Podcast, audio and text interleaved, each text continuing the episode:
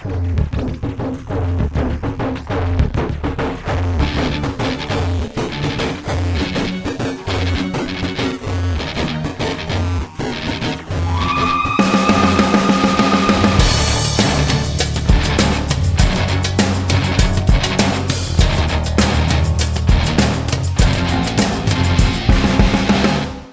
Produit avec le soutien de la MDJS. Bienvenue les amis dans un nouveau podcast euh, icône de Radio Ma'arif. Nous sommes toujours là et nous sommes euh, de plus en plus motivés pour présenter des gens et pour inviter et ouvrir l'antenne à tous ceux qui ont envie de nous présenter des gens qui les ont inspirés. Un survol de pourquoi ils les ont inspirés pour vous donner envie d'aller plus loin. J'ai aujourd'hui mes, mes deux glorieux invités. On commence par euh, Mouna Belgeleni qu'on ne présente plus. Ça va Mouna? Très bien, très bien. J'ai un problème avec cet adjectif, mais tout va bien. Lequel? Glorieux. La, la du gloire. tout. Pas du tout. Il faut me voir pour comprendre pourquoi. Je présente également Reda Lahmoïd. Salut Reda. Salut. Ça va. Ça va. Voilà. Alors tu peux nous présenter en quelques mots ton activité de réalisateur. J'écris et je fais des films. Super. Enfin, j'essaye, en tout Mhm. cas.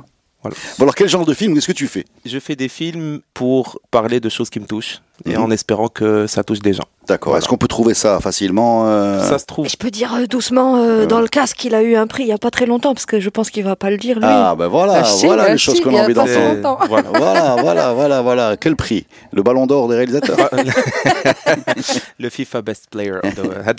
deuxième du Ballon d'Or. Ah oui, le, le FIFA. Non, sérieusement, mais bravo. C'est quoi ce prix? C'est mm, bref, c'est au Canada. C'est pas intéressant. Non mais c'est pas grave. Hein. on respecte. Ah, j'ai beaucoup de mal à parler de ça. Ah, euh, bon, bah, écoute, allez chercher. Hein, euh, ça, s'écrit comme ça se prononce. Et vous allez découvrir euh, l'œuvre et le prix de notre ami Reda Saba. Alors, tu, nous parles de qui aujourd'hui? Bah, En parlant de cinéma, moi, je veux parler de, Ali Hassan. Extraordinaire, Ali Hassan. Enfin, les gens le reconnaissent plutôt par euh, Filmouna Ali film les Clint Eastwood. Enfin, j'essaie de, j'essaie de D'imiter. sa voix, mais bon, sa voix est inimitable. Euh, et son savoir aussi. C'est-à-dire que moi, je fais partie d'une génération qui n'avait pas Internet quand elle était enfant. Euh, Je crois spoil- qu'on- tout le spoiler. monde dans cette, je crois que tout le monde dans cette pièce. Spoiler, j'avais Euh. il n'y avait pas internet quand j'étais enfant et du coup on n'avait pas Netflix et on n'avait pas on pouvait pas télécharger des films ça donc euh, C'était dur, hein, j'imagine. a- ouais, Tu as souffert beaucoup. ouais, Ouais. j'ai beaucoup vu de, de, de, de cassettes et non mais euh, Moi, si je te dis qu'il n'y a même pas de cassette, ça te fait quoi? Ça, ça ça ça me fait vieux à l'envers mais euh, mais au fait on revient à une époque où, il- où si tu voulais voir un film bah tu, tu devais le louer au ciné club Mhm. ou là attendre que euh, Ali Hassan le passe le jeudi soir la Bouchra Alami passe un film un peu plus en français ou la Bellil euh, sur 2M. Enfin, il faut, le, faut même le dire à l'envers, c'est-à-dire que si tu voulais, enfin, c'était pas si tu voulais voir un film, enfin, à part la, la- la location qui, qui était une option. Il y avait beaucoup de ciné, de, De Oui, vidéoclub. de voilà, de de vidéoclubs de, de quartier qui Ah, ont là, disparu, bien sûr. J'ai loué mes, euh, juste pour l'anecdote, j'ai loué mes cassettes chez Moul Zerrea, par exemple. Mm. Je, je déposais la carte nationale de mon père Oui, pour prendre Terminator 2 et je l'ai loué, je pense, ouais, six mois de suite ça. L'autre façon de présenter les choses, c'était c'était de dire, en fait, tu vas regarder ce que Ali Hassan te propose. propose, voilà, complètement, tout ouais. simplement. Voilà. C'est- Donc كان كان هو ال- l'algorithme ديال Netflix C'est ça, c'est التسعينات كان تيجي هكا bon malheureusement euh, j'étais beaucoup plus jeune donc parfois je m'endormais dix minutes après Euh, mais il y avait had le côté ديال euh, qu'est-ce qu'il va nous proposer اليوم qu'est-ce qu'il va nous proposer cette semaine et euh, c'était bon on peut dire que سمعت اول مره هيتشكوك grâce à lui tu vois سمعت le nom Hitchcock Mm. on le on connaissait pas tu vois euh, Clint Eastwood etc et, euh, et on n'avait pas beaucoup l'occasion de voir des films internationaux on va dire et euh, en préparant l'émission moi, c'était juste ça, cette, cette attache émotionnelle que j'ai avec, euh, avec ce monsieur. En préparant les- l'émission, je suis parti lire un peu des interviews, dialogues, etc. Et bizarrement, il a commencé comme, euh, il a, enfin, il a commencé. Il était journaliste, mais à un moment, il est passé par le service de la censure des, des films. Euh, CCM ou là non, non, Ah. non, f- la RTM. C'est-à-dire que pour, ah, pour diffuser. C'est euh, lui qui coupait les bandes Exactement. La RTM achetait des films Alors, et pour les diffuser. Euh, donc bah, tu il regardais coupait- littéralement ce qu'il décidait que tu. Voilà, il coupait, il coupait les baisers. Ah ben, c'est pour ça qu'il a vu le film, lui, parce que nous, on l'a jamais vu. Voilà. on les a jamais, on les a jamais vus, les films dont il a, par- dont il a parlé. euh, Et oh, les euh, chevaux. Donc c'est un peu, un- j'ai trouvé ça un peu marrant, un petit comme comme trajectoire de commencer. euh, Ah, mais c'est, il faut, il faut quand même, alors, puisqu'on on fait une, une émission pour euh, des gens qui ont Internet, qui sont peut-être souvent plus jeunes que nous, euh, la, la censure était assez sévère. En particulier euh, sur tout ce qui est euh, Affection. Je vais même pas parler d'érotisme, hein, parce que c'était même le, le bisou. Oui, le-. Là, là, c'est baiser. C'est ce qu'il te le- dit, Houaf. Et, et parfois, ça, ça, ça t'explosait complètement la, la trame narrative. C'est-à-dire que tu pouvais, tu pouvais ne pas comprendre ce qui s'était passé. Si, si tu avais complètement Ah, la oui. séquence qui Oui. sautait, et puis tu avais un deuxième truc qui était drôle, c'était que les, le couple s'approchait, puis ils se retrouvaient chacun à un bout de la pièce. La magie du cinéma. Voilà, par un espèce monta- de montage dont je découvre qui était l'œuvre de Ali Hassan. Voilà. mais, mais par exemple, il y avait aussi un truc qui était drôle, c'est qu'à un moment, euh, j'avais discuté avec quelqu'un qui connaissait le sujet, ils avaient commencé à laisser les bisous si les couples étaient mariés. D'accord, Donc c'est légal. ça imprime. C'était des doules du cinéma. Voilà, il fallait vraiment suivre l'intrigue, pour savoir est-ce que ce baiser était Légal était, ou, ou était pas. légal ou Mm. pas. Mais en tout cas, bon, euh, je, je t'ai coupé, donc je te laisse continuer. Et voilà, il y a, y a- en cherchant aussi, je suis tombé sur une interview vraiment mythique, enfin, où ça combinait deux, deux, deux pour moi figures vraiment mythiques du cinéma de l'Ombreb, c'est Ahmed Bouinani euh, ah. euh, et, Ali Hassan. Et au fait, Ali Hassan a, interviewé Ahmed Bouinani, je pense que c'était en 91 ou la 92. En tout cas, c'est en noir et blanc, c'est sur, euh, YouTube. sur YouTube. Partez cherchez-le et vous allez voir. Et il parlait à l'époque déjà. Je pense fin des années 80, comme j'ai dit, ou début des années 90, il parlait du fait de, euh, de quelle langue doit être le cinéma marocain. Ou est-ce que tu réalisateur marocain ou des film français ولا كان ولا درتي أنت فيلم فرونسي واش واش غيتسمى فيلم مغربي كوميم أو با Et c'est vraiment très intéressant. De... Bon, je, je, je non, passe en catimini. Euh, euh, un euh, message subliminal. mais on a un podcast. Sur Ahmed Bouhanani. Euh, si tu veux faire un podcast dans le podcast sur Ahmed Bouhanani, ah. on va mettre un lien. Euh, il y a un livre qui vient de, qui vient de sortir, eh ben, sur l'histoire du cinéma, Et en tout cas, moi, j'ai vraiment, j'ai choisi de vous parler du de Ali Hassan pour vraiment réfléchir un peu à l'histoire du cinéma comment en gérer le surtout moi ce qui m'intéresse avec Ali Hassan c'est sur c'est cette idée d'il de passeur culturel Passeur, exactement. c'est passeur culturel C'est c'est-à-dire que le mec ne ouais, c'est te le mot que j'avais préparé. Ouais, voilà, c'est ça. Mm. Il ne s'arrêtait pas à juste acheter le film et te dire un peu, un peu comme, je sais pas, pour faire le Bouchra parallèle Alami. avec. Bouchra Alami Mm. qui juste te disait le, Le synopsis, synopsis, mm. et le disait en français, Hiya, à l'époque. Bon, ça touchait déjà donc une cible qui était déjà sensible. C'était plus un- une sorte de canal plus à la marocaine. Mm-hmm. Et Hena, non. Hena, c'était plus un, c'était déjà plus haut là, de- et c'était une vulgarisation, exactement. Oui, mais de toute façon, le mot, tu Donc- l'as dit, euh, Ah. c'est- c'est c'est passeur. Moi, je le, je le mets beaucoup en parallèle avec euh, le, le parcours de Ali Farhafed. Euh, C'est-à-dire que c'est des gens qui sont initiés, qui sont passionnés, tu le et, et qui, voilà, qui te transmettent les clés pour rentrer dans un monde. Mhm. Et, et Ali Hassan était complètement dans un monde, celui des ciné-clubs. À l'époque, il y avait beaucoup de ciné-clubs, dont des cinémas d'auteurs. En, en parallèle de, du cinéma d'exploitation, on avait beaucoup. Moi, j'habitais pas, j'habitais dans une petite ville. On avait beaucoup de cinéma où il y avait euh, des films de karaté, des films indiens, etc., Ah, du. Bruce Lee, Ah, voilà. oui. Et ça, on l'avait. Par Ah. contre, le, fi- le film d'auteur, il y avait, petites il y avait projections, ouais. également, il y avait également très souvent, même dans les, euh, Oui, oui, souvent dans les quartiers, des gens qui venaient, qui nous russes, expliquaient, choses, mm. voilà, qui nous expliquaient, mais sur ce ton-là un peu docte de Mm. Ali Hassan, Ah. pourquoi ce film était extraordinaire, et, donner ça, les clés pour apprécier ce langage. Et ça, on le doit à Nordin Sale. Bon, on en parlera un autre jour, mais en mm. tout cas, la fondation des ciné-clubs, c'est dû à Nordin Sale. Et j'ai l'impression que Ali Hassan a pris cette puissance intellectuelle, ces échanges qu'il y avait dans ces ciné-clubs, Fadar Shabab, les lycées, etc. Enfin, je mm. parle d'une époque que je n'ai pas vécue. Euh, hein, mais qui les a transposés sur Et qui les a transposés devant, je ne sais pas moi, 4 millions de, mm. spectateurs ou les 4 millions de, enfin 5 millions, je ne sais pas en tout cas. Mais c'est un petit message de dire peut-être que ça nous manque aujourd'hui, peut-être qu'avec les algorithmes aujourd'hui, aujourd'hui la, la, la consommation, elle s'est euh, archipélisée, c'est chacun est dans son île, et, même la famille qui regarde la télé n'existe plus. Ensemble, chacun sur son... Par contre, par contre, euh, sur sur cette histoire de passion et de, je, reviens aussi à l'effet Hafed. Hein. L'effet Hafed, c'était c'était un peu la, même logique, sauf que lui était quotidien. C'était boogie. Voilà, c'était boogie. Mais ce que je voudrais euh, préciser, c'est que c'est des gens qui ont travaillé dans un environnement hostile euh, presque à... ben, je sais pas finalement avec le recul s'il était aussi hostile. Ah. Parce que euh, on, les a, on, on, les a laissés euh, plus ou moins faire ce qu'ils voulaient. Alors il y avait des, contraintes dont ils n'étaient pas les maîtres. Je pense en particulier ah bah à ces, ces coups de ciseaux. Oh. Euh, pas de ciseaux tu vois mais mais en même temps on leur a donné ça euh, en même temps qu'il devait y avoir des contraintes politiques etc euh, culturelles d'une société qui était ce qu'elle était des médias qui, qui étaient très officiels. Mais le bonhomme a, évolué là-dedans et il a défendu sa passion et il nous l'a transmise. C'est-à-dire que moi, j'ai un nom qui me revient en tête quand je pense à Ali Hassan, c'est Sam Peckinpah. Alors, je ne sais pas pourquoi.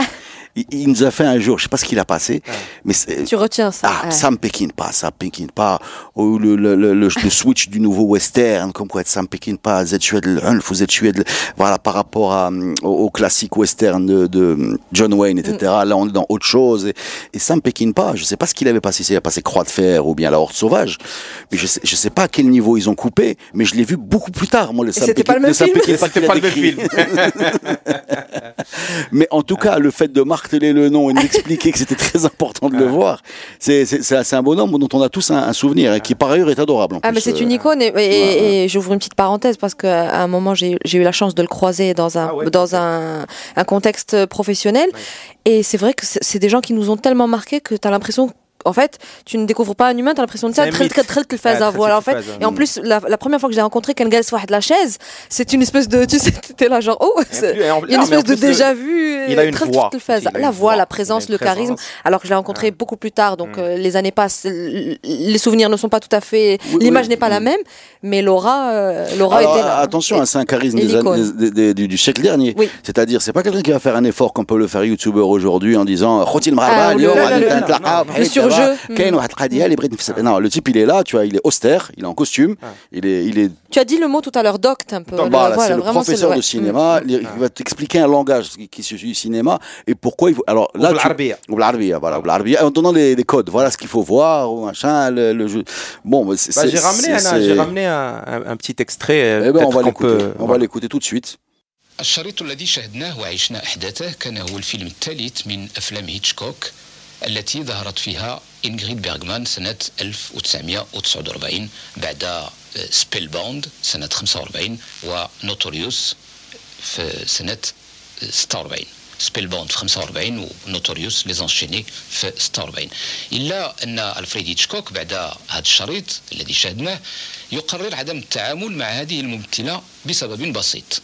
أنها كانت تتدخل في بعض أمور الإنجاز التي ترتبط بلغة هيتشكوك السينمائية Que peut-on rajouter sur notre ami Ali Hassan M- Moi, franchement, rien, si ce n'est que c'est vraiment une icône pour le coup. En tout cas, pour, une, pour notre génération, c'est certain. Et mm, c'est malheureux comment ça s'est fini son histoire avec la RTM parce qu'apparemment il s'est fait virer par la RTM. Et, euh, et c'est malheureux après de voir tout ça. Bah, écoute, c'est- là où je, je, fais un, je fais un parallèle entre Ali Hassan, Saïd Zador, autre héros de l'audiovisuel, et, et Ali Ferhafed, dont les Qui avait fins. démissionné, tu m'avais dit, non? Oui, mais en fait, les fins de leurs aventures ont un côté un peu aigre, un peu, Mm. un peu aigre, un peu aigre, euh, un peu, euh, euh, voilà, un, peu triste par rapport à, à- à ce qu'ils ont donné, parce que j'insiste, encore une fois, euh, moi, quand je suis arrivé en, en Europe euh, pour faire des études, j'étais convaincu que j'allais trouver des centaines dans, dans chaque euh, chaque Mm. chaîne des centaines de boogies, des dizaines en a de pas. Ali Hassan, Ouais. et que j'allais crouler sous les gens qui m'expliquent, ouais. etc. Mais je me suis rendu compte qu'en fait, là-bas, ils étaient dans une logique beaucoup plus capitaliste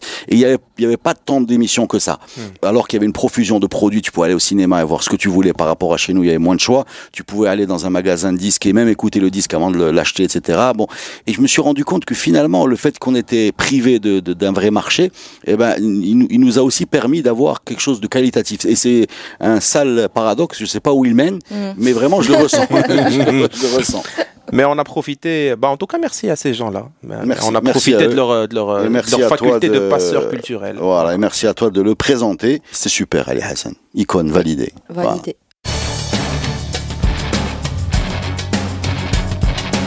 Je passe à Mouna. Mouna, tu veux nous parler de qui Moi, je, reste, je restais dans le petit écran, paradoxalement. Je crois que tu veux nous euh, faire une espèce de. Là, de jeu d'un passeur, d'un passeur culturel, un passeur du milieu de terrain. Un passeur culturel, un passeur culinaire. Euh, un passeur, en tout cas. Oui, oui, un passeur. En tout cas, pour moi, c'est une icône. Euh, pareil que. Je, que je. C'est l'icône. C'est l'icône, the icon. Mais que je que je que je relis aussi un petit peu à cette époque parce que c'est peut-être le seul photographe dont on connaît bien le visage parce que normalement par essence ou là par défaut un photographe euh, est plus derrière la caméra et moi j'ai des souvenirs et peut-être vous aussi de Mohamed Maradji qui passe à la télé le journal parce qu'il est tout le temps dans les cortèges dans les c'est-à-dire cette personne qui était omniprésente les alors que bon a priori Mossouer mais nous grand chose à faire et ce nom qui en tout cas quand j'étais plus jeune ça sonne un peu indien Maradji moi tu vois ça fait un peu il y a ce côté un peu Maradji. Et, puis, Et, et, puis, voilà il a une tête euh, voilà c'est tu vois et donc il y a déjà ce côté iconique euh, visuel, et il y a aussi le fait qu'on on on n'a pas tellement de traces euh, de photos de Maghreb euh, qui ont une empreinte et un, style. Et pour le coup, ce monsieur, qui est un Casablancais natif des années 30, je crois 39, si je pas, oui, 39 ou le Casa, et ben lui, par exemple, si quelqu'un veut avoir des clichés sur plusieurs années, pour ne pas dire beaucoup d'années, d'une seule et même personne, et ben il se pose là. Il, c'est- il y a Maraji et, et parce qu'il a eu en plus accès à plusieurs situations, plusieurs endroits, plusieurs lieux, plusieurs événements clés de l'histoire du pays qui font que pour moi c'est une icône photo, mais aussi le personnage. Alors, euh, je squatte euh, Radio Ma'arif depuis un petit moment maintenant. Tu sais qu'en général, quand je m'intéresse à une icône, c'est pas tellement pour euh, ce qu'ils ont fait, mais un peu pour euh, l'aura. non, Ce qu'il a failli faire. Ce qu'il a failli faire. non, j'aime les personnages en fait, j'aime les histoires, j'aime j'aime savoir d'où vient parce qu'il y a souvent une histoire personnelle qui fait que cette personne se se détache du lot. Et pour euh, Mohamed Maraji, l'histoire est assez jolie en fait à chaque fois quand je m'intéresse à une icône, je me dis est-ce que ça pourrait faire un film justement? Et lui, je pense que pour le coup, oui. Alors natif de Casablanca en 39, euh, ce monsieur est orphelin très très jeune euh, il, perd son papa et donc euh, il faut qu'il euh, il faut qu'il fasse des choses comme on faisait à l'époque pour pour pour vivre. Donc plein plein de corps de métier. Il va travailler un petit peu chez un tailleur traditionnel. Je bouge chez l'école. Bon il n'y a pas de structure familiale en tout cas pour lui donner un cadre. Mécanique bref beaucoup de choses. Et on est quand il commence à grandir on est à quelques années avant l'indépendance. Je suis de la modernité je suis il va entrer en contact avec un appareil photo et il va commencer à photographier ce qui se passe autour de lui puisqu'il traîne tout le temps euh, et bon il y a des gens comme ça qui sont euh, le destin les choisit pour avoir la bonne idée ou être au bon moment au bon endroit. Et en fait c'est à 16 ans qu'il commence à photographier. Ça tombe bien. Ça vient avec l'indépendance. Ça vient avec le retour de Mohamed V au pays. Donc une effervescence. Et lui il a ce côté un peu euh, peur de rien et intéressé par tout ce qui va faire que il va un peu surfer sur cette vague de modernité. Il va se faire remarquer par le roi. En fait en gros c'est lui qui est dans cette effervescence et qui va s'arranger pour être là où il faut quand il faut. En fait, euh, fait des mm. je vais documenter tout ça et il finit par se faire euh, se faire remarquer. Alors, je vais très vite fermer cette euh, parenthèse parce qu'en gros, il va beaucoup photographier les activités royales, ce qui va lui ouvrir énormément de portes et qu'il va continuer à faire. On dit de lui le, photographe des trois rois parce qu'effectivement, il va faire ça sous le règne de Mohamed V, de Hassan II et de Mohamed VI. Mais toutes ces choses-là vont aussi faire que il va avoir une espèce d'aisance qui va lui permettre de nous offrir aujourd'hui des photos juste extraordinaires. Je ne sais pas si vous avez vu les photos de Maraji quand il va euh, couvrir euh, le tremblement de terre euh, fait Agadir. Les, clichés sont, juste extraordinaires, aussi tragiques soient-ils. Euh, les clichés d'Yelou, d'Yel al-Khadra sont euh, extraordinaires. Beaucoup de gens aujourd'hui travaillent à les coloriser et on les, on les, on les connaît pas. Je veux dire, on, on a l'impression qu'on nous tartine de, de photos euh, euh, patriotiques à droite à gauche, mais c'est comme si on voyait tout le temps les mêmes photos. Mais quand on va farfouiller en fait dans d'autres clichés, le côté un peu reporter de terrain, le côté humain, le côté où tu vois des, des choses vraies et pas lisses et pas surjouées, elles sont là, elles sont juste extraordinaires. C'est-à-dire, ce que je suis en train de nous dire, c'est que les photos les plus diffusées de Maraji sont peut-être pas les plus Pas, intéressantes. pas forcément, voilà. Alors qu'il il a sorti plein de bouquins. Je veux dire, oh, de toute façon, c'est un peu valable pour beaucoup de photographes. Mm. Hein. En général, les clichés qui sont connus, ils sont connus pour une raison X ou Y. Mm. Et les gens ne vont pas fouiller plus que là, mais il a énormément de clichés. C'est une banque, en fait, d'images. Et son histoire aussi est très cool. Parce que bon, il a donc cette espèce d'ouverture sur, euh, sur un monde qu'il ne connaissait pas. Je vous parle donc d'un orphelin, quelqu'un qui ta mécanique, qui les palais euh, royaux, etc. Et en 59, il va à Paris, il se, avec Adzama, avec tout, tout ça, il se débrouille pour aller faire un stage de six mois euh, dans une agence photo à Paris.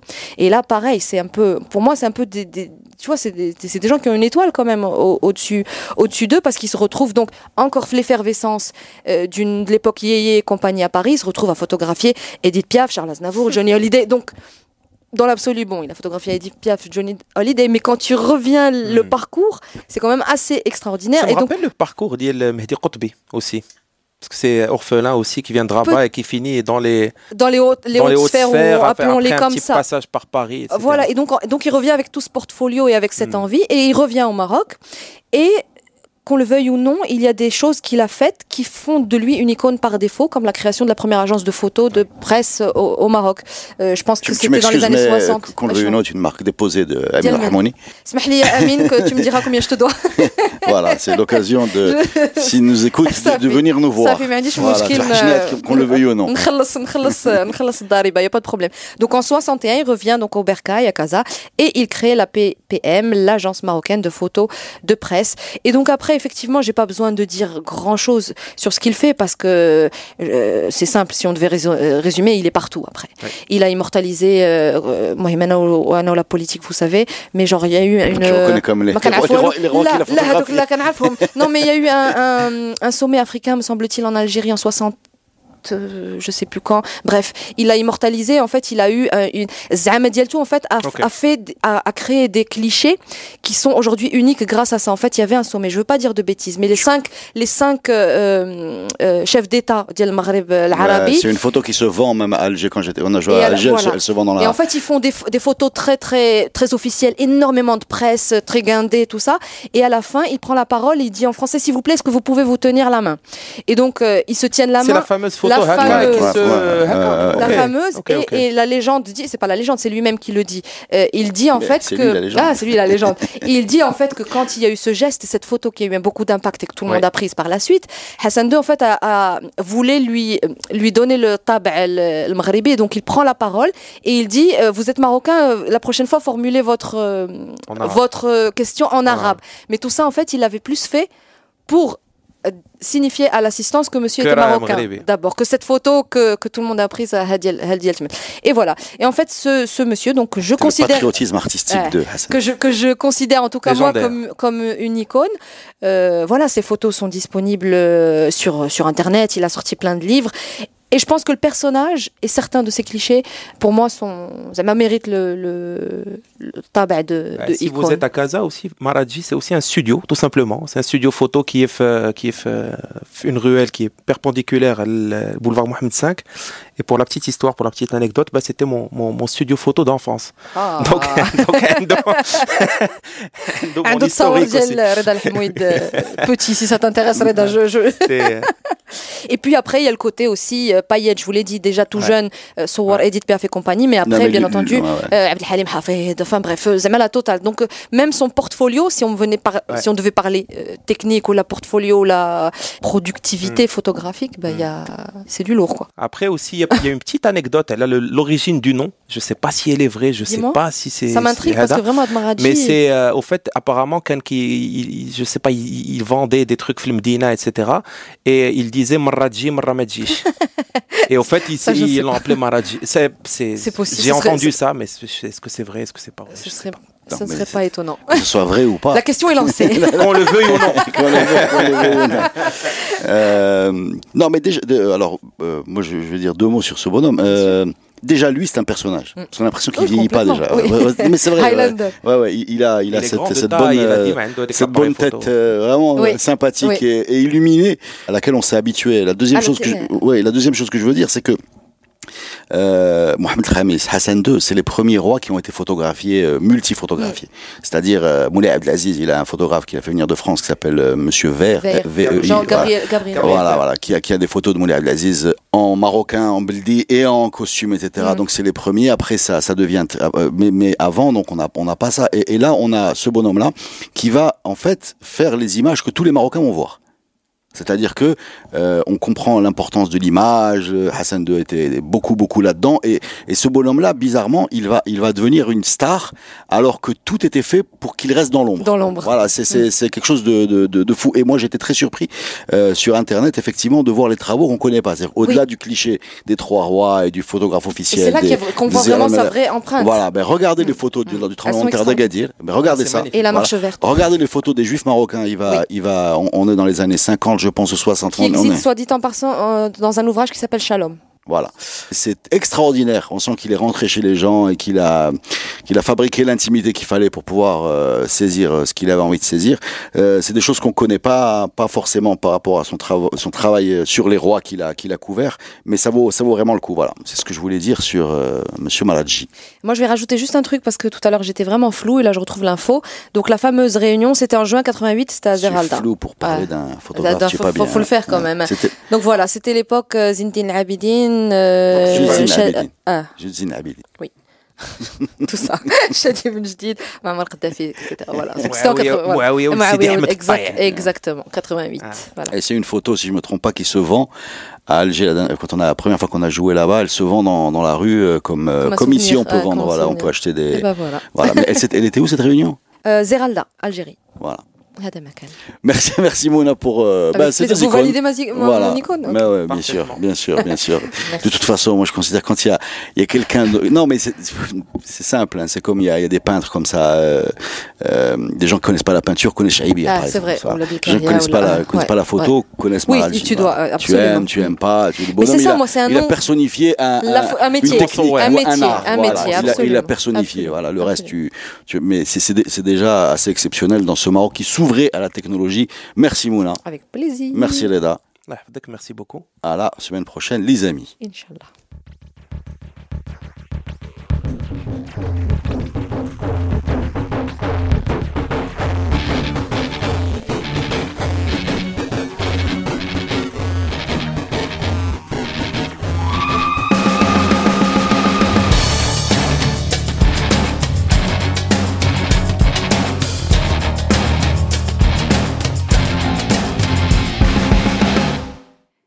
Produit avec le soutien de la MDJS.